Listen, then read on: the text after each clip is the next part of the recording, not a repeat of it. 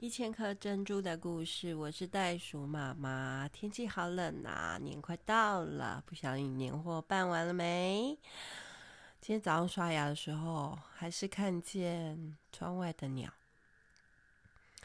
很多人知道我家的浴室，呃，洗澡间都是用玻璃做的吼，就是，呃，外面呢，在白天的时候看得进来。然后，如果晚上我开灯的话，你们也看得进来。啊，我从里面的话看出去的话，那边是看不看不到我的，所以我们就很能够这样观察那个鸟类哦。然后就看到一只很漂亮的翠鸟，对，然后在吃果子。好哦，今天要跟大家分享的是我的自然导师哈。那你们知道我家本来要叫哇嘞岩屋吗？我说哦，这样一定很好笑，大家都会笑。这样哇嘞嘛很多嘛，吼哇！那一天呃，山猪爸跟他儿子就来我家夜观。然后呢，他就拍了七八张照片给我看，说：“哎，你家的青蛙超多的呢。”那我都不太记得，然后就什么呱呱呱，什么咯咯咯，什么 他们的叫声，反正就是一直有。那像小雨蛙，要下雨之前就会就会整片的声音。然后台北树蛙很漂亮，还有他有拍一个叫树蝉给我看，是绿色的。嗯，还有什么？还有什么？斯文豪是刺蛙吗？还有，嗯，我讲不太出来哎。反正 我们家有一只台北树蛙，就是青蛙爸爸哦。所以那时候我们在想说，哎，那天然岩屋来叫做蛙嘞岩屋好了啦。那时候在帮这里取名字的时候，好哦。那也是来这里哈，我比较应该是说我们全家，特别是我的小孩哈，他们在岩屋住的这些，至少前面的十年、十五年哈，对他们来说，他们的童年是非常丰富的。那有很多自然的啊生命哈，成为我们的导师啦。嗯，那我记得那时候刚弄好那个池塘的时候啊。呃，因为我们去荒野上课嘛，那听我爸爸说，如果我们要住在荒野，可是我们对荒野很陌生的话，应该会有很多无知的害怕啦。所以啊，他就带着一家五口啊，我们就去报名荒野解说员哈，然后就去学习啊。那个时候我才第一次听到说，哦，原来台湾平蓬草。是只有台湾有哎、就是红色哎、是吗？是黄色的花，然后红色的心吗？然后哎、我们那时候老师好厉害哦，他就唱一首歌，我就记住了、他说“醉人花满满溪”，其实就是台湾平蓬草。我以前的农田啊，早期啊都没有用农药，没有用除草剂呀、啊。那还有什么？还有台湾盖板斗鱼，吼，那这也是台湾原生种。然后还有水沟很干净啊。我们那时候刚搬来，前面那条路是没有通的嘛，然后就他写水防道路禁止进入，然后就呃有很多其实萤火虫哎、欸。那后来我才知道，哦，原萤火虫的幼虫哈是住在水里的啦。这个黄缘黑刺萤哈，要住在水里一年。那那萤火虫的幼虫吃什么？吃干净的水里面有的田螺，所以要干净的水，然后要没有光害。哦，原来是这样啊！还有摸蒙达根塞口嘛哈，所以我们这边的水沟里面就真的有。有答啊，有那个石螺啊，那样讲修鸠雷嘛吼，那那个田螺，然后老师还示范说那个那个它的幼虫，就是萤火虫的幼虫怎么吃田螺，我想说，哦，丢，太对，他们是吃肉的嘞啊？怎么吃？哦，原来他们是是什么注射？趁田螺打开壳糊，打开那个有上面它的那个棒棒的壳的，有一层薄薄的膜嘛，哈，然后打开来呼吸的时候，然后那个呃幼虫就会就会发射。或者是刺刺入它的肉里面，然后发射，让它麻痹，然后后来可以变成液体的。哦，也就是说，他们喝的是田螺汁，那就是他们的食物。有没有觉得很有画面？那我觉得生命力真的很厉害，很强哦。生生态真的是我们从他们看见他们的这个。怎么样生存下去？我觉得太厉害了，跟他们学习。好哦，那今天其实想要跟大家分享说这，这这十几二十年哦，呃，我我们在这里跟一些鸟小鸟们的啊很精彩的故事呢。好，然后我觉得啊，这是我在荒野里面，好在。在这个大自然里面啊，去向他们学习的功课。对，那啊，先来说谁呢？我刚才有说，我们家的窗户很适合去观察哈。那呃，我的房间的外啊外面呢，有很多树。哈，人家说开门见山，我们家是开不用，直接在在房间向外探，就是有看到很多的树，然后。哦，我曾经看过哈，曾经看过什么呢？曾经看过白头翁啊，然后绿绣眼呐，啊，啊，他们就互相的去理毛啊，哦啊，还有什么？还有画眉鸟在那个树枝头上跳来跳去，然后他们很喜欢敲那个我的那个玻璃窗哦，然后就发出这样 的声音，这种敲玻璃的声音。对，然后也不晓得他们可能是在照镜子吧，他们就对着自己，然后照镜子，然后理毛啊，然后互相理毛，哎，就是两只这样互相理毛。那个绿袖眼超可爱的绿袖眼啊，那绿绣眼它是，你知道它是绿色小小的，好小哦，然后它有个黑框眼线哎，所以很像那个纹眉啊，绣上去然后 一个框眼眼眶哎，好可爱哦。啊，我常常有时候刷牙刷一半，然后我就看着他们在那边，哇，很很亲密，很很感动，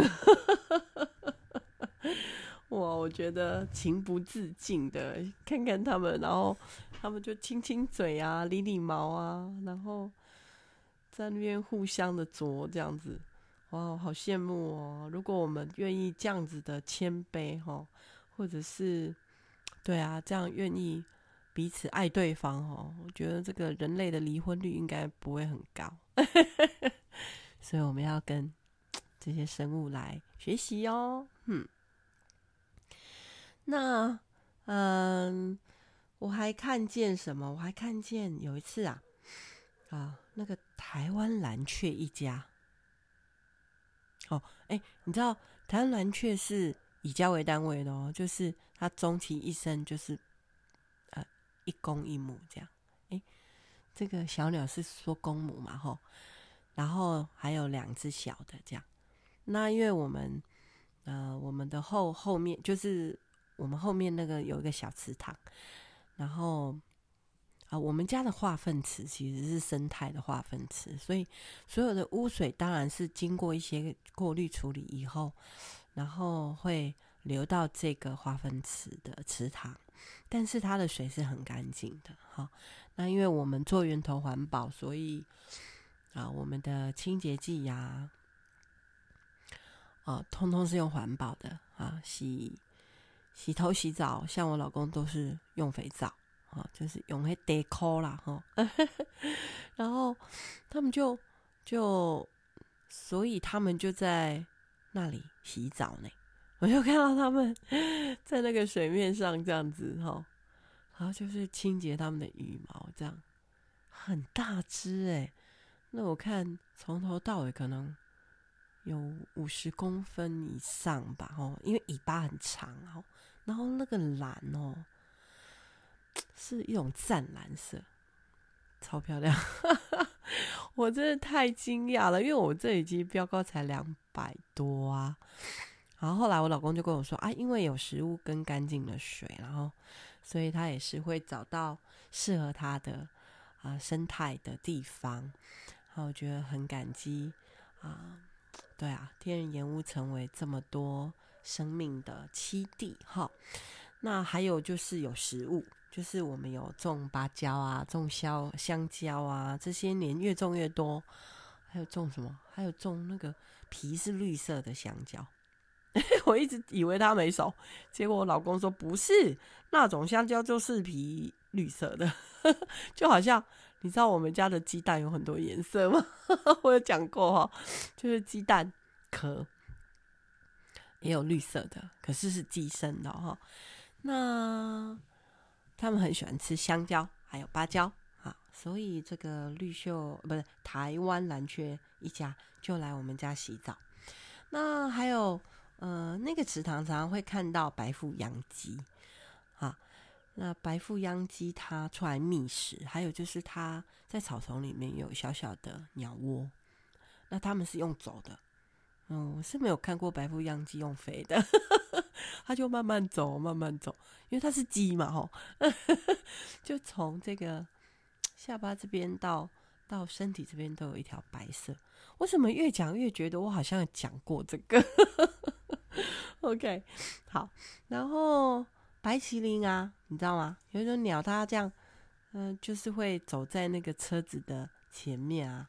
他们说哦，这歘歘咯叫林鹿鸟哦，它一跳一跳的，那个是会跳的哦。哈，那在好久以前、啊，那时候我们刚搬来这里，那还没有前面的道路还没有开通，就水防道路。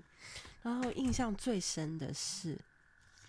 我们常常会看到菱角鸮，嗯，那菱角鸮呢？它、它们、它们是住在那种就是草丛堆里面的，那所以它飞得很低。那它晚上出来觅食，好，因为猫头鹰嘛，好，所以是晚上出来觅食的。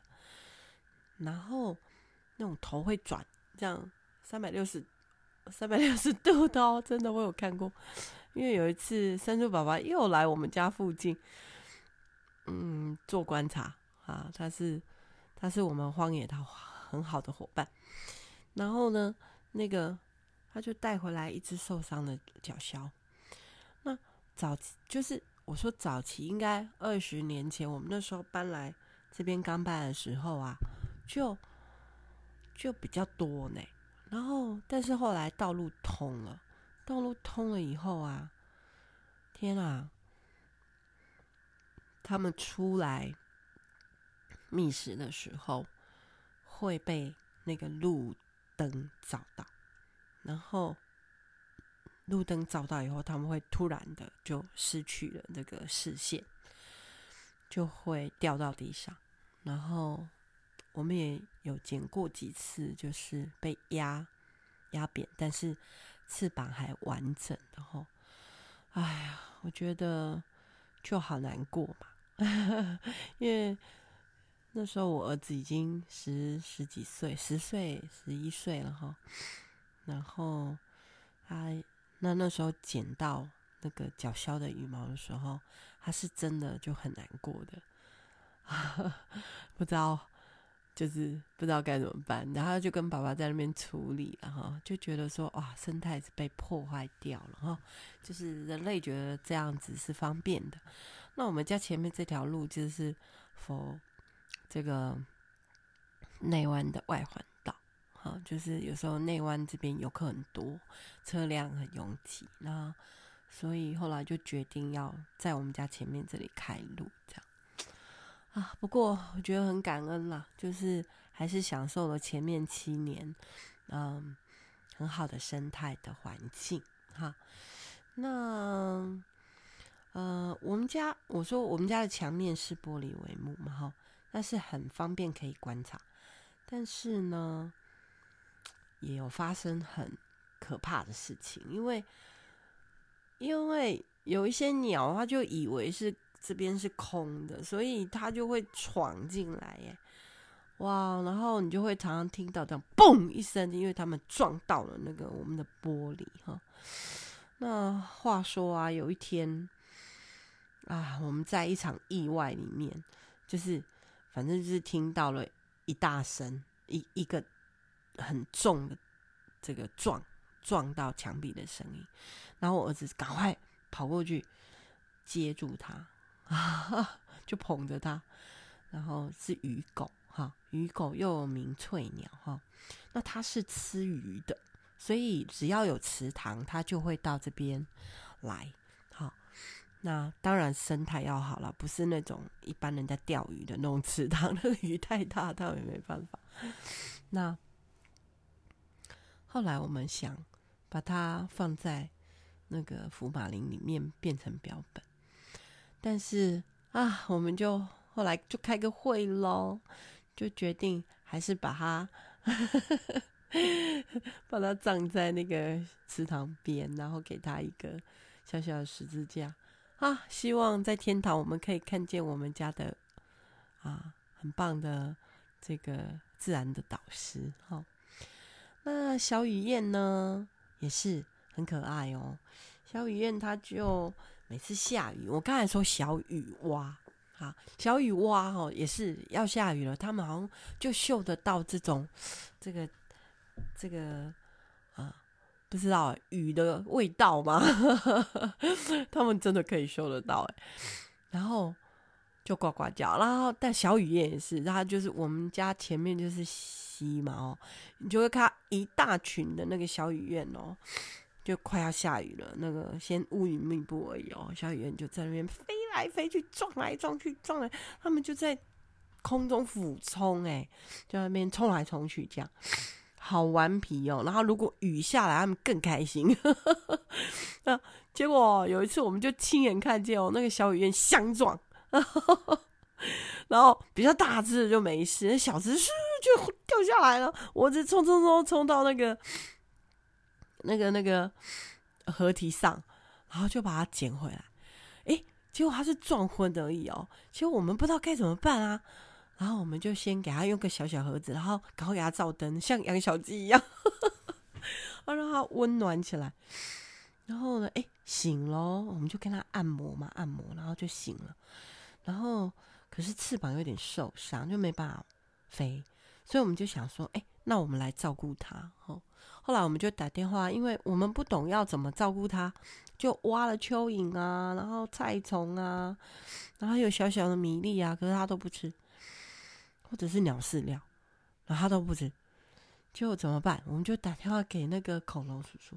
那恐龙叔叔，他那时候我们搬来这里，他曾经为了要看，看就是观察这边我们这边的鸟的珍贵镜头，然后他就会买一个那个伪装的帐篷，然后露出一个洞，然后 然后很轻很轻的呼气，躲在那里面很久很久。然后他的那根大炮摄影机就会跑出来，然后就观察，然后拍好多照片哦。所以我们知道他是达人，所以我们就赶快打电话给他。然后他就跟我们说：“哦，其实弄一点糖水给他喝，就是弄一点糖水给那只小鸟喝。”哎，啊，我就觉得哇，原来可以这样哎。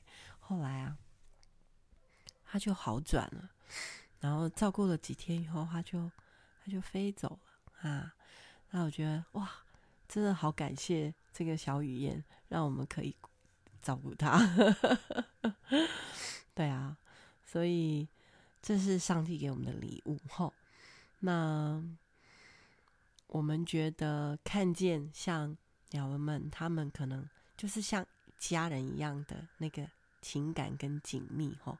我觉得这是上帝给我们最美的恩赐，对啊，我们不应该占有他们，我们能够看到他们，或者是他们经过我们的生命一段一个一个过程啊，然后呃，我觉得让孩子就去学会这个生命教育哈，然后他们可以有很多很多从大自然里面的惊喜哦。